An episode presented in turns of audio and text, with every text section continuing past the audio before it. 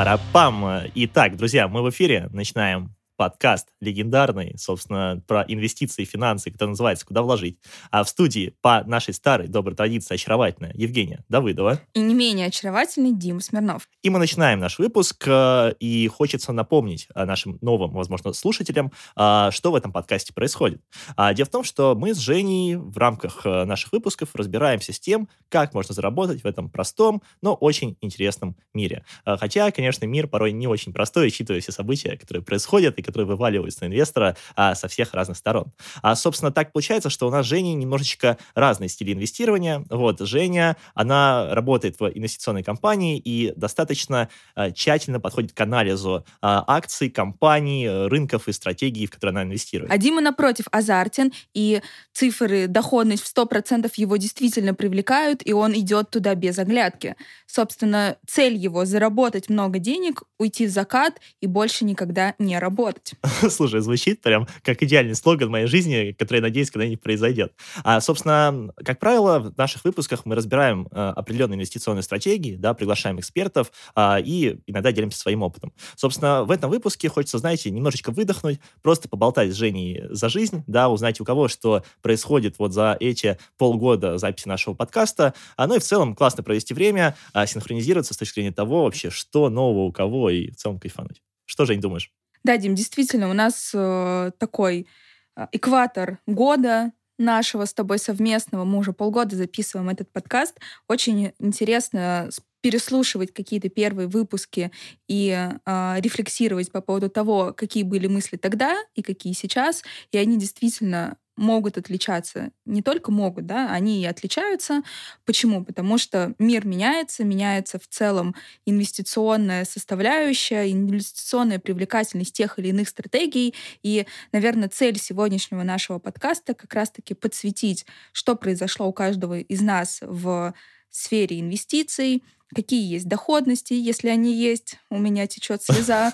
Вот. И помимо этого мы собрали фидбэк от большинства наших участников, э, экспертов подкаста, для того, чтобы, собственно, подбить такую доходность, интересность и актуальность, собственно uh-huh. говоря, этих стратегий на данный текущий момент, потому что действительно очень много поменялось, и прежде всего поменялось, а, это инвестиционная привлекательность российского рынка, да, все понимают, какие причины этого, и, а, б, в целом в мировой экономике сейчас, а, во-первых, высок риск рецессии uh-huh. во всей экономике там США, Европа, и с каждым днем все больше инвестиционных домов, показывают все большую вероятность того, что к концу года будет рецессия. Все будет крах, Ар... все да, упадет, негатив. Армагеддонит, и, собственно говоря, все пугаются, продают акции, и не только акции, криптовалюты, и много-много чего всего. Вот. Ну и, собственно говоря, это э, в том числе выражается в том, что у нас идет ужесточение денежной политики практически во всех странах, и э, в такой парадигме инвестиции в рисковые активы, они уже не такие, скажем так, надежные, uh-huh. интересные, а скорее наоборот, они могут приносить боль и страдания, то есть э, отрицательную доходность. А, Дима, давай начнем с тебя, наверное. Расскажи, пожалуйста, что у тебя произошло за эти полгода, как чувствует твой портфель, в том числе в инвестициях uh-huh. на фондовом рынке, да, какие стратегии ты уже успел зайти за это время, и, а, ну, хочу начать именно с тебя, потому что у тебя чуть больший, скажем, спектр инструментов, которых ты используешь, и, наверное, больше будет э, такого интересного Апдейт перчика, да, ага. который мы можем сегодня обсудить. Э, ну, под э, такими завуалированными фразами интересных стратегий больше Женя имеет в виду, что я просто влетаю во все подряд, вот, что мне попадается на глаза. А, но в целом я бы сказал, что полгода записи вот этого подкаста, полгода общения с нашими гостями, а, полгода общения с тобой и с твоей экспертизой относительно фондового рынка на меня сказались, а, как мне кажется, в положительной динамике, потому что прям как инвестор я чувствую, что я вырос. Вот, я это замечаю, когда общаюсь ну, с другими людьми на мероприятиях, когда мы обсуждаем, кто во что инвестирует, а, кто на какие доходности таргетируется, но и в целом общее состояние мое как инвестора, я чувствую, выросло. Чего нельзя сказать о портфеле. вот, ну, собственно, давайте обо всем по порядку. Начну с того, что когда мы начинали подкаст, активных у меня было, я бы сказал, что ну, несколько стратегий. Да, первая стратегия это был фондовый рынок. Там я классически закупал закупаюсь, э, ну, раньше закупался по стратегии усреднения, которую мы обсуждали с Женей в первом выпуске, потому что в целом, если мы говорим про мой профиль инвестирования, он все-таки максимально такой пассивный. Вот, то есть у меня есть основная работа, которая занимает большое количество времени, я прям не готов вникать, э, там, тратить свое время на а, анализ акций, анализ рынков и в целом, ну, ну какой-то такой а, ресурс свой выделять. Вот, поэтому я избрал пассивную индексную стратегию. Это когда я каждый месяц на одну и ту же сумму покупаю одно и то же. Как правило, это а, фонды Finex. Вот, собственно, здесь уже внимательные слушатели понимают, что происходит с моим портфелем. Дело в том, что если мы говорим про фондовый рынок, помимо общего негативного состояния, а, фонды Finex заморожены, вот, и фактически все деньги, которые я туда вогнал, ну, они сейчас в таком подвешенном состоянии, то есть я их объяснять не могу, я просто не смотрю, как на такой пирожок, вот, и непонятно, что с ним происходит. А в целом, это вот относительно фондового рынка. Жень, возможно, у меня сразу по ходу будет вопрос к тебе, да, чтобы была такая у нас динамика в, ну, в этом выпуске. А, расскажи, что у тебя происходит вот со стратегией фондового рынка, потому что я знаю, ты, наверное, больше меня в нем разбираешься, и ты а, гораздо а, больше долю портфеля в нем держишь. Да, действительно, основная часть моего инвестиционного портфеля — это фондовый рынок. С него я начинала э, с ним я и умру. Вот, но на самом деле у меня тоже очень много активов зависло. А, это не только Phoenix, да, то есть у нас был марафон 52 недели, uh-huh. который мы публично вели в нашем телеграм-канале и покупали туда Finex ETF. Собственно говоря, они тоже сейчас заморожены, ничего сделать нельзя. Вот, э, это, ну, действительно очень больно. Вот, остается, ну, как, как сказать, я э, повторюсь, да, почему вот первый выпуск, да, который мы вели, был, э, ста- начинался с того, что очень важно изначально э, выяснить свой инвестиционный профиль основной составляющей инвестиционного профиля является инвестиционный горизонт, то есть то, на какое время вы готовы инвестировать. Чем он больше, тем больше рисковых активов вы можете добавлять себе в портфель. Акции — это рисковый портфель, рисковые активы, ну, и акции, криптовалюты и прочее. Соответственно, если ваш инвестиционный горизонт меньше трех лет, не рекомендуется э, добавлять э, эти активы в свой портфель. Почему это важно? Вот сейчас, на самом деле, прекрасный момент для того, чтобы это продемонстрировать. Вот есть различные ситуации, которые черный лебедь, как хочешь это называй, да, непредвиденные ситуации, падение рынка, которые показывают, что ты вот, ну, можешь изначально думать, что у тебя длинный инвестиционный горизонт, но вот когда плохо, тебе захочется забрать деньги. Это правда, это вот. правда. И Сейчас нельзя это сделать. Возможно, даже к лучшему, да, потому что, ну, меньше каких-то таких а, лишних движений в том числе, да. да. да.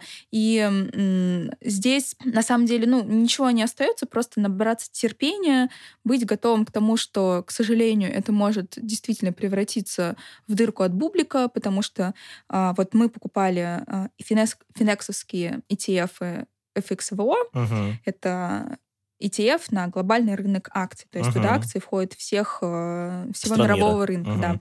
Вот. Но э, есть уже прецеденты банкротства ETF Финекса. Да, вот. я читал эту новость, когда там FX RB, что RB, ли? да, это ETF, о, это, да, ETF на еврооблигации российских эмитентов, ну, соответственно, в валюте, и они из-за валютной составляющей, точнее, валютного хеджа, вот этих вот сложных производных инструментов, угу.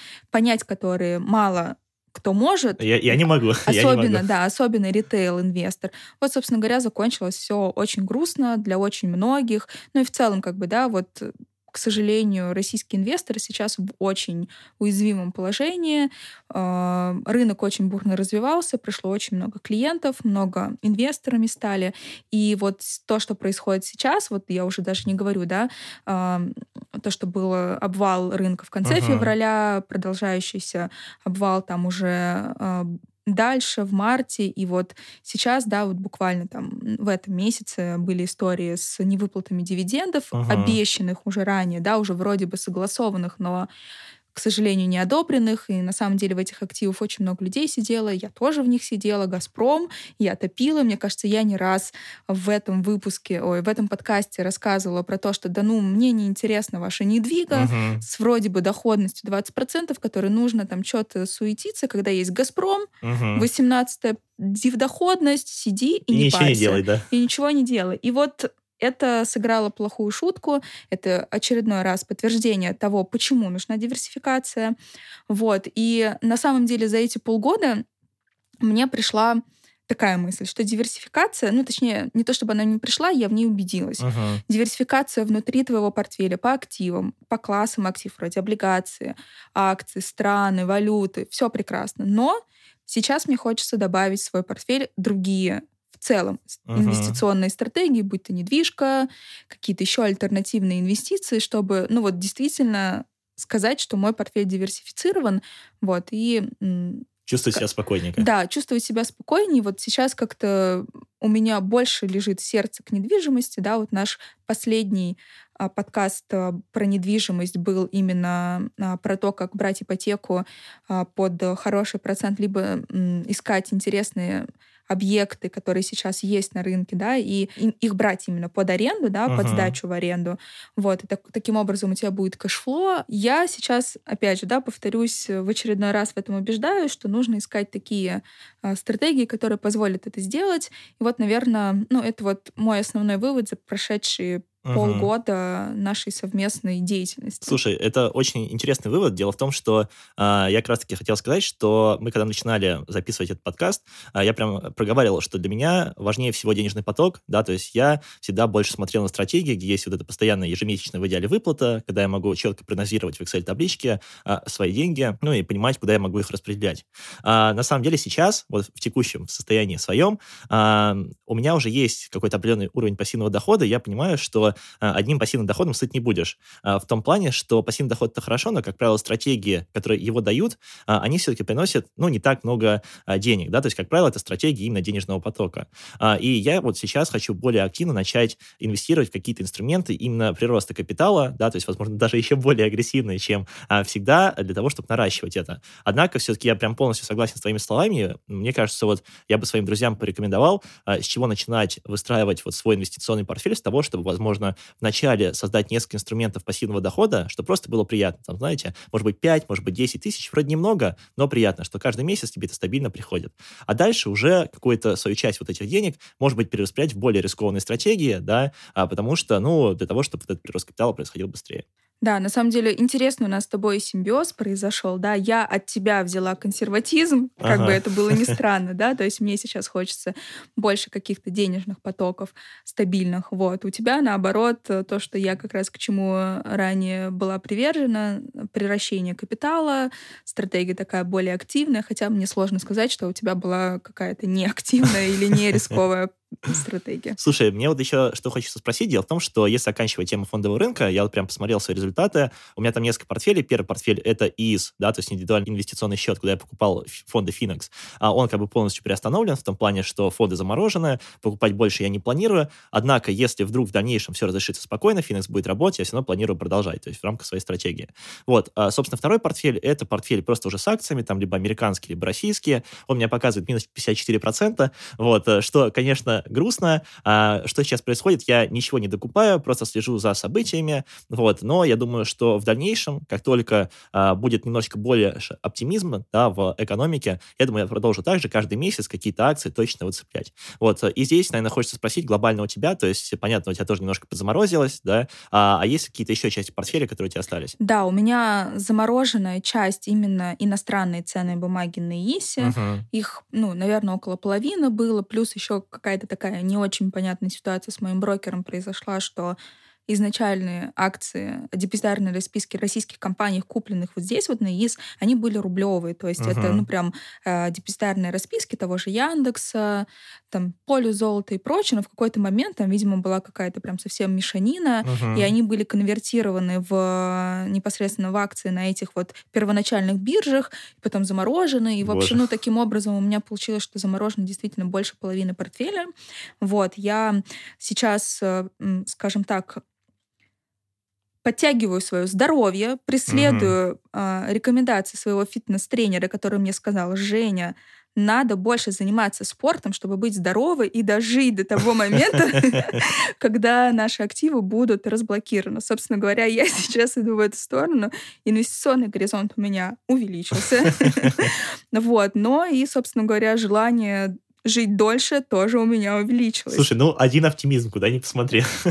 Да, но стараюсь э, смотреть на это, конечно, э, с положительной точки зрения. Иногда накрывает тяжело, потому что, ну, действительно, э, я планомерно откладывала, считала, что я делаю правильно, да, и в какие-то моменты там себе в чем-то отказывала.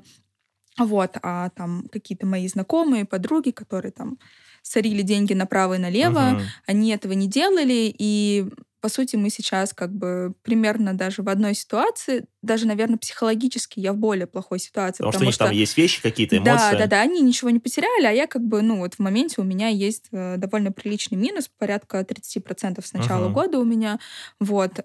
Есть еще счет у меня на IB, э, Interactive Broker, иностранный американский брокер. Вот, туда я пока, ну тоже, скажем так, сама его себе заморозила в плане пополнения, потому uh-huh. что э, я, ну, уже стало некомфортно, если честно. Во-первых, uh-huh. уже и свифты туда не уходят, вот, и в рублях нельзя, соответственно, в долларах. Ну, в общем, очень-очень много нюансов, которые говорят о том, что стоит остановиться, немножко подождать, посмотреть на эту ситуацию, как там будет развиваться.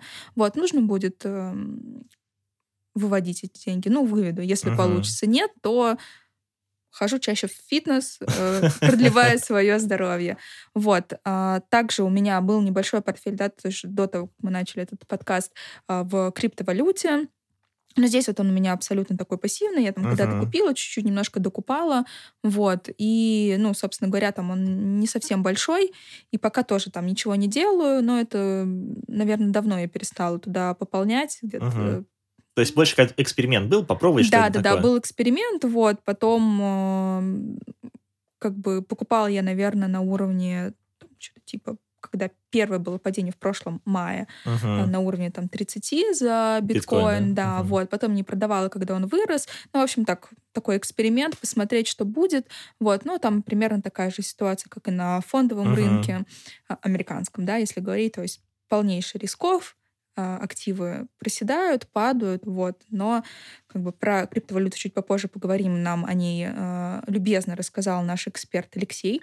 Вот, что там происходит, что делать, что не делать. Но по сути, как бы я ниоткуда деньги не забираю. Uh-huh. Вот, единственное, я закрыла ИИС просто потому, что, ну, он у меня уже закончился, да, я решила, чтобы у меня была большая свобода в плане вывода активов, когда uh-huh. появится такая возможность, потому что вот в моем брокере нельзя было э, через э, приложение выводить активы, а, если у тебя ИИС. Если у тебя уже обычный брокерский uh-huh. счет, то ты мог там на банковскую карту делать вот это все.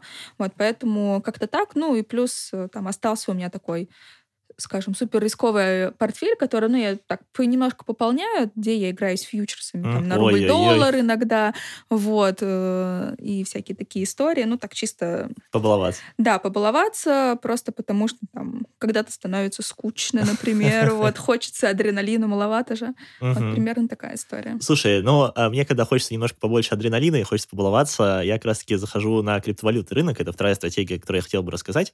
А, в моем случае а, абсолютно в целом то же самое, что и с фондовым рынком, и я согласен с тобой, что сейчас, а если рассматривать текущую макроэкономическую ситуацию, ну, такие рискованные активы, да, как там крипта, возможно, IPO, даже, может, при IPO, все вот это, что раньше было очень сильно на слуху, сейчас, конечно, оно э, не радует своими доходностями, да, и в целом, наверное, ну, это очень высокий уровень риска. Но про себя отмечу, что э, у меня с криптой сохранились те же самые отношения, что и с фондовым рынком, а несмотря на то, что все падает, я все равно стабильно каждый месяц закупаю одно и то же. А после беседы с как раз-таки Алексеем, это выпуск, кажется, номер три у нас был, да, где мы криптовалютный рынок разбирали. А, ну, я понял, за какими монетами стоит следить, да, а, так а, скажу, что я покупаю так называемые L1 токены, что это такое, это проекты, которые строят свой блокчейн, то есть это компании вроде эфириума, а, ну, непосредственно просто вот каждый месяц одну и ту же сумму, одно и то же, верю, что когда-нибудь а, экономика снова начнет расти, эти проекты снова отрастут и дадут мне, возможно, много иксов. Действительно, на самом деле, ну вот немножко расскажу про то, что про тот фидбэк, которым поделился Алексей. А, вот он подтверждает твои слова, ну, точнее свои изначальные слова, что даже вот сейчас э, в момент криптозимы, собственно, угу. она в очередной раз наступила. Зима близко, но не, уже не близко, а вот она настала, здесь. Да. да, она настала, и действительно, как бы Алексей говорит о том, что лучше себя чувствует именно блокчейн и, инфра- и инфраструктурные проекты. Это, ну, непосредственно сами блокчейны, а, биржи и лендинговые платформы. Угу. Соответственно, все вот эти вот э, токены, да, которые созданы вот на этих проектах, они сейчас, э, даже несмотря на то, что просели, э, стоит, э, возможно, к ним присматриваться. Uh-huh. Вот. При этом он сказал о том, что ну, сейчас, э, возможно, уже рынок на каком-то таком дне, э, вот, и продавать, если у вас что-то есть, не стоит, uh-huh. потому что, ну, вот я согласна, как бы на фондовом рынке примерно такая же ситуация, э, вот, но можно уже присматриваться на, напротив, да, к uh-huh. каким-то более интересным проектам, вот из тех областей, которые были сказаны, вот, э, но здесь, наверное, у меня такая ремарочка, я бы, возможно, еще подождала, потому uh-huh. что, ну, вот это вот, опять же, перекликается с фондовым рынком. Мы тоже с Алексеем обсудили, что это... А, раньше такого не было с криптовалютой. Криптовалюта uh-huh. не была так сильно завязана, точнее, так сильно скоррелирована с фондовым рынком. Сейчас это есть, возможно, да, это связано с тем, что и там, и там очень много ритейл-инвесторов. Uh-huh. Вот, и Сейчас наблюдается продолжающееся ужесточение денежно-кредитной политики. Возможно, вот в ближайшее время э, будет еще сильнее подня- поднята ставка. И так ФРС. уже больно, куда да, выше. Да, да, ну вот именно в США, да, то есть, э, возможно, когда выйдет этот подкаст, уже будет все это известно, вот, но ожидается, что на неделе там с 20 июля будет еще одно заседание ФРС, на котором будет, возможно, поднята ставка на 1%. Это очень резко, угу. на самом деле, для Штатов. Много, да. Вот. И это еще дальше продолжит вот этот вот тенденцию рисков, а, продажи рискованных активов. Рискованные активы, опять же, повторюсь, это все, что не доллар и не казначейские облигации США. Uh-huh. Вот, соответственно, криптовалюта, акции, особенно акции там growth stocks, а, растущих компаний, которые обещают прибыль только в будущем, далеком, да? в далеком будущем, да, они чувствуют себя нехорошо, вот, и, скорее всего, там какое-то время до конца года не ожидается, что будет сильно лучше. Угу. Слушай, на самом деле вот здесь, э, э, ну, вот такие моменты, да, когда на рынке все плохо, когда вот цикл, так сказать, вот этот экономический идет куда-то вниз, э, я на самом деле очень рад тому, что мы с тобой достаточно молодые, потому что э, в нашем случае, в целом в случае инвестиций, время — это очень сильный козырь, который играет всегда на, э, на руку инвестору. Вот, и в целом например, несмотря на то, что сейчас все плохо, несмотря на то, что какие-то активы заморожены, да, вот, несмотря на то, что все, так сказать, в крови все падает, а, я как-то не особо испытываю, если честно, страха перед этим, потому что я понимаю, ну, окей, там, типа, через 4 года, через 5, рано или поздно все равно все вернется и будет как-то спокойнее. Да, действительно, это правда. Это, ну, как бы в целом фондовый рынок, ну, вообще все рынки, вся экономика, она циклична. Это не первый раз и не последний. И вот даже в восьмом году, когда был, ну, прям такой очень-очень сильный обвал рынка. А, я сейчас боюсь соврать, но, по-моему, там за 2-3 года все вернулось на прежние уровни, и потом уже там за, за 5-10 лет все выросло там в 2-3 раза. Жесть. Вот. Ну, как бы к текущему моменту мы там действительно очень сильно выросли.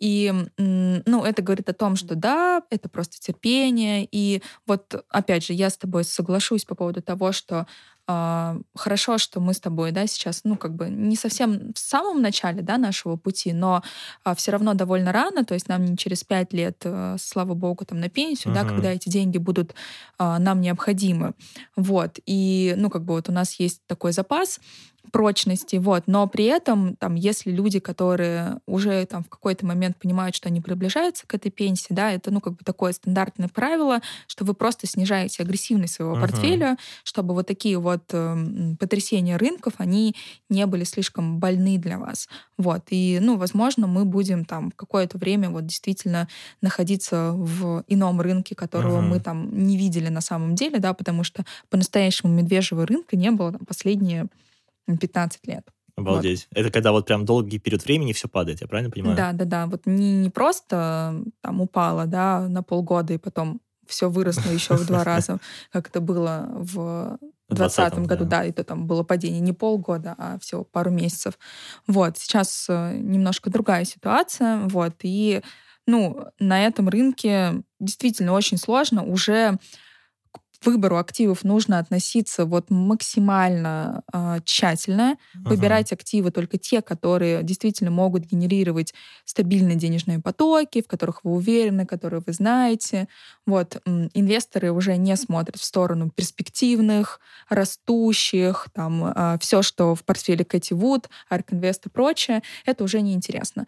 Вот, ну и в подтверждение этого, да, вот ты упомянул стратегию IPO, спаки, туда же относится. Вот IPO я с конца прошлого года, вот, uh-huh. наверное, с, да, с декабря, я не помню ни одного IPO, которые выходили, ну, норм, даже не то чтобы нормально, а в целом, которые выходили и давали uh-huh. там а, доступ к ну, российским инвесторам. То есть там тот же Freedom Finance, да, самый популярный брокер, который представляет возможность инвестировать в IPO-компании, действительно, с конца декабря уже все, все понимали, что, ну, не тот рынок, uh-huh. вот, и это вот подтверждение того, что, возможно, это даже какой-то такой leading индикатор, да, uh-huh. эм, предсказывающий индикатор, который говорит о том, что вот действительно у нас на рынке рисков и...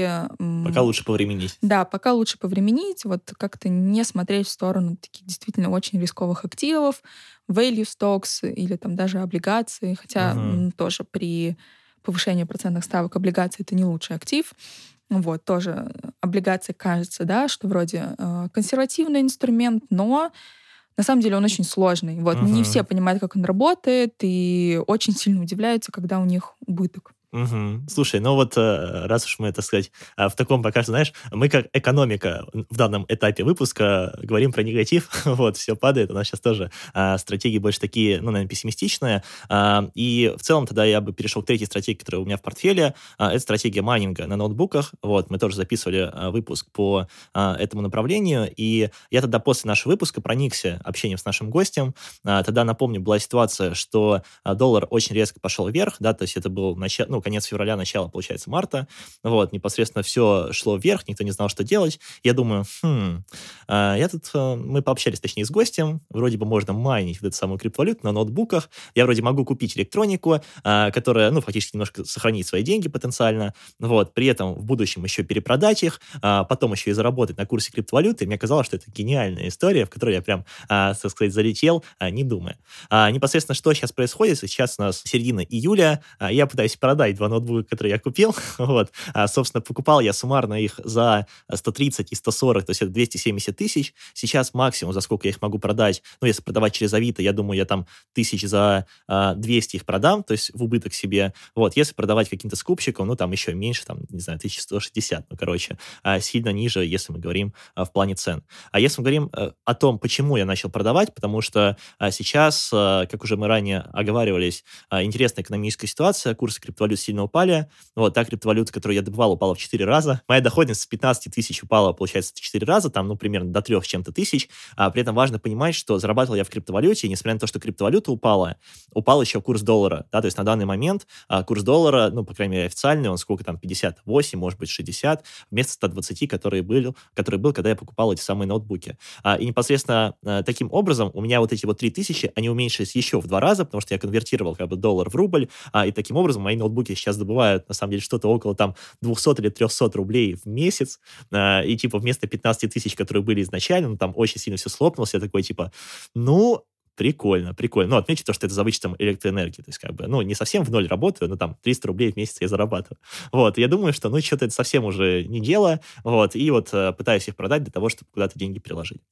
А ты не думаешь о том, что вот сейчас получается, ну, такой Период спада? Да, период спада, и, ну, возможно, стоит его переждать, uh-huh. скажем так, просто закрыть ноутбук, его пока ресурс не использовать, а дождаться, когда, возможно, там курс э, криптовалюты, который ты добываешь, она, она вырастет. Слушай, на самом деле это очень хороший комментарий, потому что по факту мы с тобой уже пришли к тому тезису, что убыток э, на бумаге это не совсем убыток, да, то есть убыток он есть тогда, когда мы его зафиксировали. Если я продам свои ноутбуки, действительно я их его зафиксирую.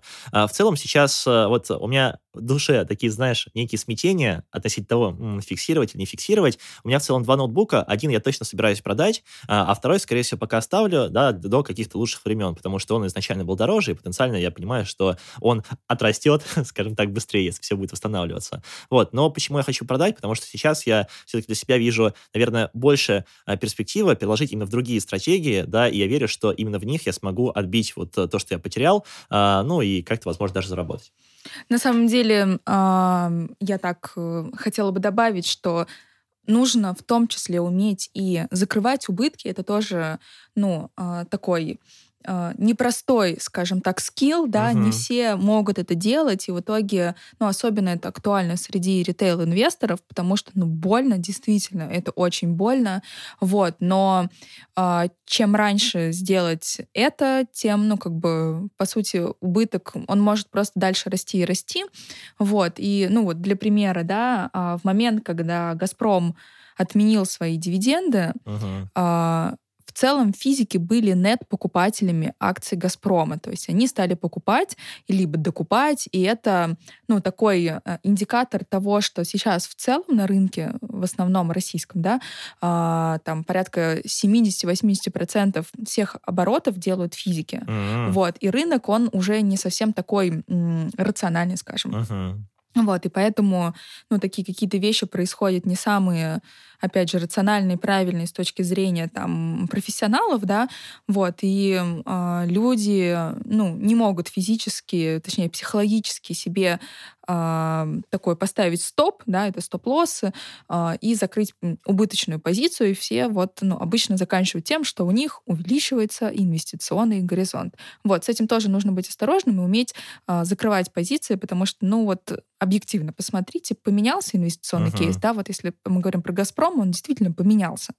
Вот. А когда падает акция, да, или какая-то криптовалюта, ну вот просто потому что не тот цикл, там, ну, как бы рыночные, да, обстоятельства, это одно. Uh-huh. А когда меняется действительно инвестиционный кейс, когда что-то происходит с компанией, стоит закрывать, потому что уже это не то, не та причина, по которой вы покупали изначально этот актив. Угу, это правда. И, кстати, здесь уже, наверное, плавно переходя к каким-то следующим стратегиям, да, которые хотелось бы обсудить, меня очень долгое время э, в процессе нашего э, подкаста, да, интересовал вопрос, э, меняется ли вообще твой какой-то инвест-профиль, потому что изначально ты больше склонялся именно к фондовому рынку, да, и в начале этого выпуска ты сказала, что сейчас ты больше смотришь на недвижимость. Вот мы в рамках подкаста записали пару выпусков по недвижимости. А в целом, э, как ты сейчас, а, ну, работаешь с этим инструментом, да, присматриваешь что-то, и вот думаешь ли по поводу того, чтобы добавить его в свой портфель?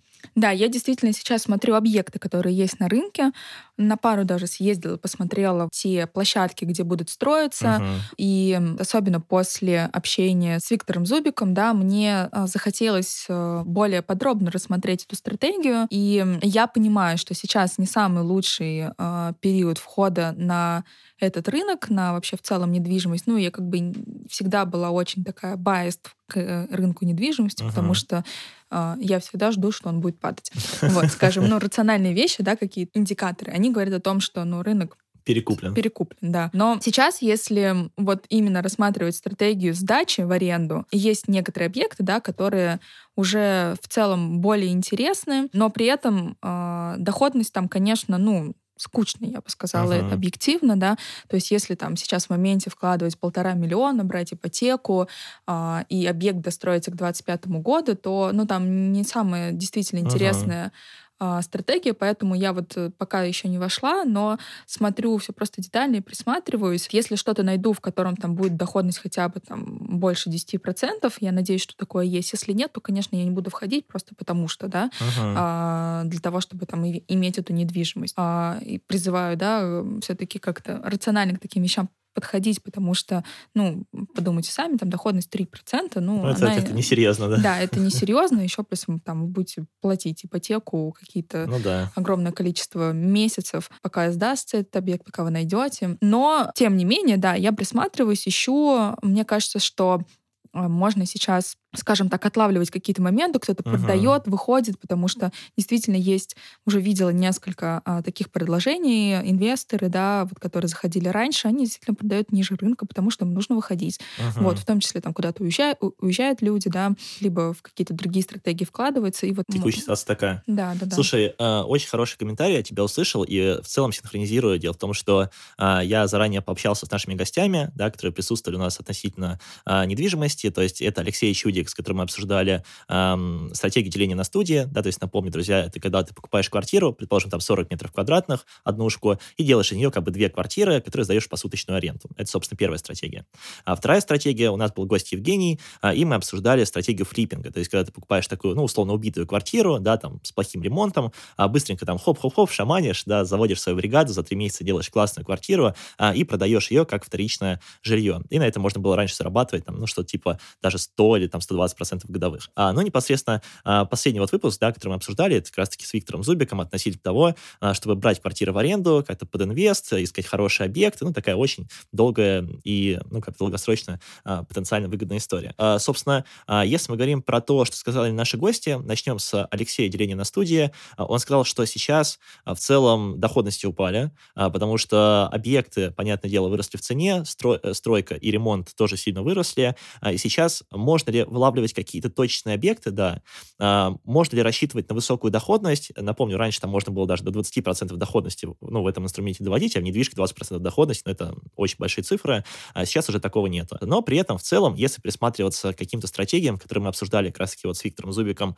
относительно дешевых ипотек, да, ипотека 0,1, ипотека там, не знаю, 1% или вот что-то а, около этого, то это очень выгодно. И в целом я бы, наверное, сейчас к чему присматривался? К тому, чтобы, а, если хочется зайти в эту стратегию, поискать выгодные предложения от застройщиков на первичку, а, как раз-таки под ипотеку 0,1, и для того, чтобы, возможно, в потенциале поделить это все дело на студии. И в таком случае ты покупаешь объект недвижимости, а, безусловно, там нужно вложиться в ремонт, но все равно на долгосрочном промежутке времени это приятно, потому что тебе ипотеку окупают арендаторы, ты еще сверху что-то зарабатываешь, плюс это материальный актив, можно перепродать, вот, очень ликвидный, ну и в целом я бы, наверное, смотрел на это. А по поводу флиппинга сейчас а, становится все лучше и лучше. Дело в том, что флиппинг очень зависит от ставки Центрального банка. Когда ставка Центрального банка была там по 20%, а флиппинг просто остановился, все чаты флипперов были такие типа, а чем вообще заняться в этой жизни? Сейчас, когда ставка, напомню, Жень, сколько там, 9,5 или 8,5? Да, Дим, действительно, ставка 9,5% сейчас Центрального банка, но при этом а, все эксперты ожидают ее дальнейшего снижения. Угу. И в такой ситуации раз Евгений говорит, что в целом флиппинг постепенно оживает, да, потому что можно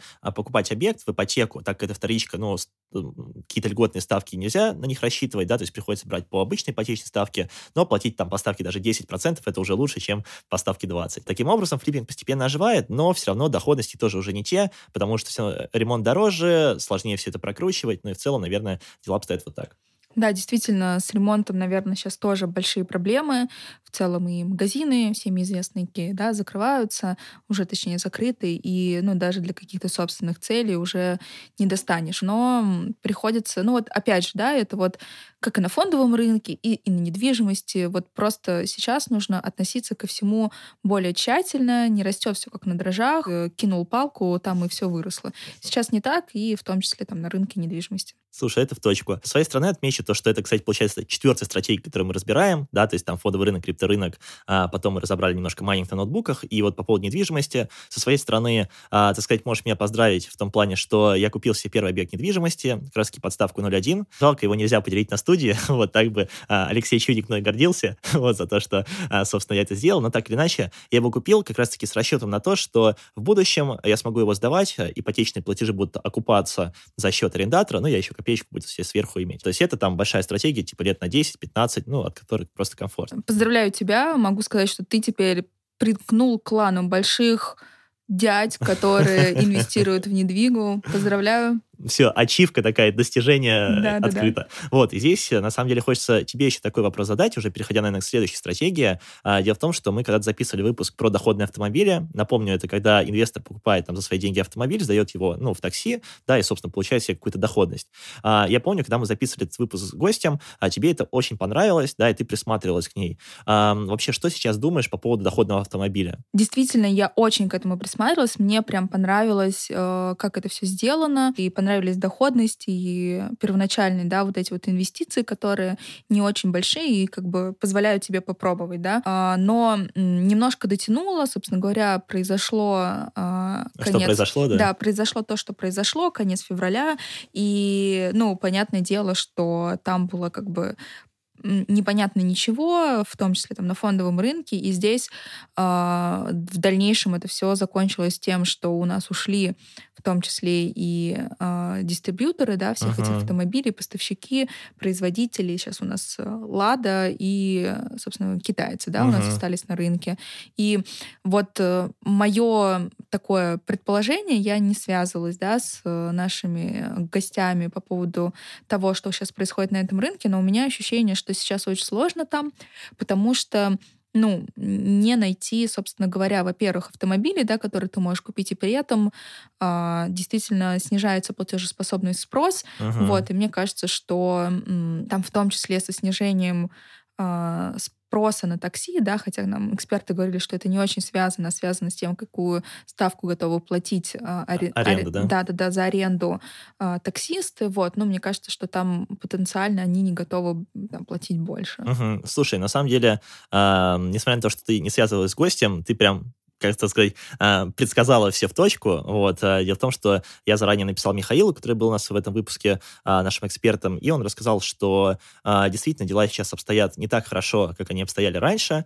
Вот. Во-первых, очень большое влияние оказывает все-таки та же самая ставка Центрального банка, потому что чаще всего инвестора покупали машинки с ипотечным плечом, потому что это увеличивает доходность. Сейчас же, ну, это стало получше, потому что ставка ЦБ опустилась, но вот какой-то период, когда она была очень большой, это все тоже приостановилось. Вот. Во-вторых, что сейчас происходит происходит, э, о чем рассказал Михаил. Если раньше они покупали новые автомобили завода, да, то сейчас действительно это сделать уже проблематично. И он мне сказал, что они больше стараются вылавливать какие-то БУ автомобили, а, которые подходят под требования агрегатора, ну и таким образом хоть как-то зарабатывать на этом рынке. Но, безусловно, общий комментарий, наверное, заключается в том, что сейчас все, ну, все очень сложно, и в целом, если вы рассматриваете эту стратегию для себя сейчас, наверное, все-таки не лучшее время, да, наверное, стоит подождать, э, так сказать, когда солнце снова вернется на небо. Но при этом, наверное, стоит ожидать э, ситуации, когда те же агрегаторы такси, да, Яндекс, кто у нас сейчас остался, по-моему, никого больше не осталось, не кроме осталось, Яндекса, да. да, будут снижать, наверное, требования к автомобилям, которые они берут в, ну, точнее, разрешают э, использовать для такси потому что, ну, мне кажется, скоро не будет у нас наших Hyundai Solaris и Kia Rio, либо их будет очень мало, они будут стареть, а там в том числе есть и требования по возрасту этих автомобилей. И как бы, ну, если у нас э, не наладится ситуация, не наладятся поставки, то, ну, это неизбежно. Вот, и тогда, наверное, ну, какой-то будет новый, э, новый рывок в этих стратегиях, когда Лада Калина и прочие будут ездить у нас в такси бизнес-класса, не дай бог, ну, интересные по московским времена. дорогам. Да, да, интересные будут времена. Вот, наверное, заканчивая ну, какой-то хронологический список, да, из всех стратегий, которые мы разбирали, а, безусловно, есть еще земля. С доходными автомобилями понятно. А, наверное, продолжу свой рассказ тем, что хочется хоть немножко света пролить на текущий рынок. Вот, а, одна из стратегий, в которой я очень активно а, заходил в последнее время, это стратегия займов, да, то есть когда ты даешь бизнесу деньги, он их прокручивает, ну и тебе какой-то процент годовых платит платят. Вот. Э, это такая история с пассивным доходом, да, когда тебе каждый месяц приходит вот этот самый cash flow, о котором мы с тобой говорили выше. А, и сейчас, на самом деле, я продолжаю наращивать эту стратегию, потому что из всего она мне нравится больше э, других. А дело в том, что когда мы начинали подкаст, у меня была, кажется, одна или две компании, ну, в которые я вот так вот инвестировал. А сейчас за эти полгода я нарастил до шести. вот. Собственно, и это очень приятно, когда ты понимаешь, что несмотря на то, что в экономике такая нестабильность, компания все равно платит, но здесь делаю ремонт ремарочку, все-таки важно понимать, каким компаниям деньги вы даете. Да, в моем случае я все-таки старался подобрать такие компании, которые не пропадут на текущем рынке, а будут существовать и платить еще долгое время. Супер. Ну, я так понимаю, что это твоя топ-стратегия, да, сейчас. Но я на самом деле с тобой соглашусь, да, вот мы обсудили с тобой перед этим стратегии э, другие, да, и, ну, во всех есть свои нюансы. А здесь, э, скажем так, ну, тоже есть, наверное, нюанс в том плане, что из-за нестабильной экономической ситуации, возможно, увеличивался риск дефолта тех или иных компаний. Вот. Но при этом, если мы говорим про займы под залог недвижимости, uh-huh. да, как бы там э, история с тем, что у тебя под залог отдается недвижимость с дисконтом 50%, вот, и, ну, здесь такой есть запас прочности, и действительно, э, ну, как бы кажется, эта стратегия все еще актуальна. Да, согласен полностью, причем займ под залог недвижимости реально интересная стратегия, в которую, ну, можно брать и делать, потому что она понятно, как работает. Вот. И, наверное, заканчивая этот выпуск, э, хочется задать вопрос тебе, Жень. Какие у тебя планы, возможно, в ближайшие месяцы, может, на ближайшие полгода? Потому что сейчас э, каждому инвестору нужно адаптироваться под текущую ситуацию, да, и благо у нас с тобой э, есть большое количество экспертизы, которые мы черпаем у наших гостей, и в целом мы можем выбрать что-то для себя. Ну, э, я, наверное, повторюсь, что а, я присматриваюсь и продолжу присматриваться к рынку недвижимости. Да, мне кажется, что сейчас э, можно будет с такой льготной ипотекой что-то найти а, для сдачи в аренду. Вот, наверное, пока, пока так, вот из таких альтернативных от фондового рынка стратегий, но при этом как бы я продолжу инвестировать на фондовый рынок, а, жду с нетерпением открытия доступа к Китаю, Угу. Вот, ну, как бы здесь э, тоже призываю всех быть осторожным. Китай тоже очень, скажем так, интересный с точки зрения рисков рынок. Вот, и поэтому э, здесь я бы не была бы, мягко говоря, очень оптимистична на этот повод, uh-huh. но в целом для меня это просто такая небольшая радость, побольше активов, побольше чего посмотреть. Вот. Он уже сейчас э, доступен для большинства брокеров э, на питерской бирже, да, которые предоставляют доступ, ну, там всего 12 активов, дальше больше, и при этом, ну, чем интересен, да, китайский рынок? Тем, что у тебя, ну, как бы уже этап э, жесткой денежно-кредитной политики пройден, сейчас э, ожидается ужесточение, там в каких-то моментах оно уже происходит, uh-huh. вот, и как бы, ну, на самом деле основной драйвер фондового рынка, ну, и вообще активов, да, таких, это деньги, uh-huh. количество денег в обращении и, собственно говоря, ну вот на каком этапе э, на каком этапе находится денежно-кредитная политика, жесткий мягкий. Вот это на самом деле вот основные вещи, на которые стоит смотреть. И сейчас китайский рынок а, в этом плане интереснее uh-huh. других. Слушай, но э, моя Либаба, которая покупала еще по 300, которая сейчас стоит 90, вот, говорит о том, что действительно китайский рынок интересен, вот, и что действительно его можно начинать подбирать. А, собственно, со своей стороны отмечу, что, а, как я говорил ранее, у меня сейчас, наверное, фокус сместился на то, что мне хочется добавлять более агрессивные стратегии, да, причем, возможно, еще более агрессивных, чем а, чем я обычно себе добавляю. Вот. Э, и, наверное, мой ближайший фокус такой, что я, во-первых, буду наращивать э, в меру возможностей стратегию займов, э, увеличивать какой-то денежный поток, потом свой вот этот денежный поток, который я получаю с инвестиций, я буду перераспределять в агрессивные истории.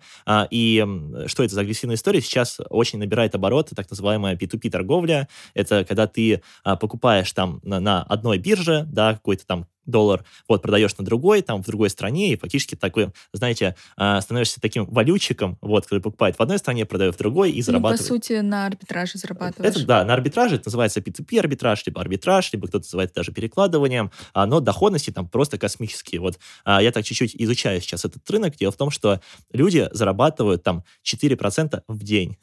Да, Дим, но здесь э, я включу свое риск-менеджерское прошлое. Здесь нужно быть очень аккуратным на самом деле, потому что здесь можно попасть на комплайенс от банков, заморозить твой счет, и, собственно говоря, попрощаешься ты с твоим любимым Тиньковым, либо другим банком, который э, тебе нравится, которым ты пользуешься. Очень много кейсов в этой стратегии. Да, ну, в общем, я что предлагаю, так сказать, удочку мы закинули, вот, так что будем искать гостя, чтобы разобрать а, эту историю более подробно, а на этом будем очень плавно заканчивать. Друзья, спасибо большое за то, что слушали этот выпуск, за то, что а, послушали нашу такую некую болтовню, да, не нестандартная, но хочется верить, что кому-то из вас она была полезна с точки зрения узнать, да, относительно опыта, а мы им поделились, э, ну, что и как обстоит.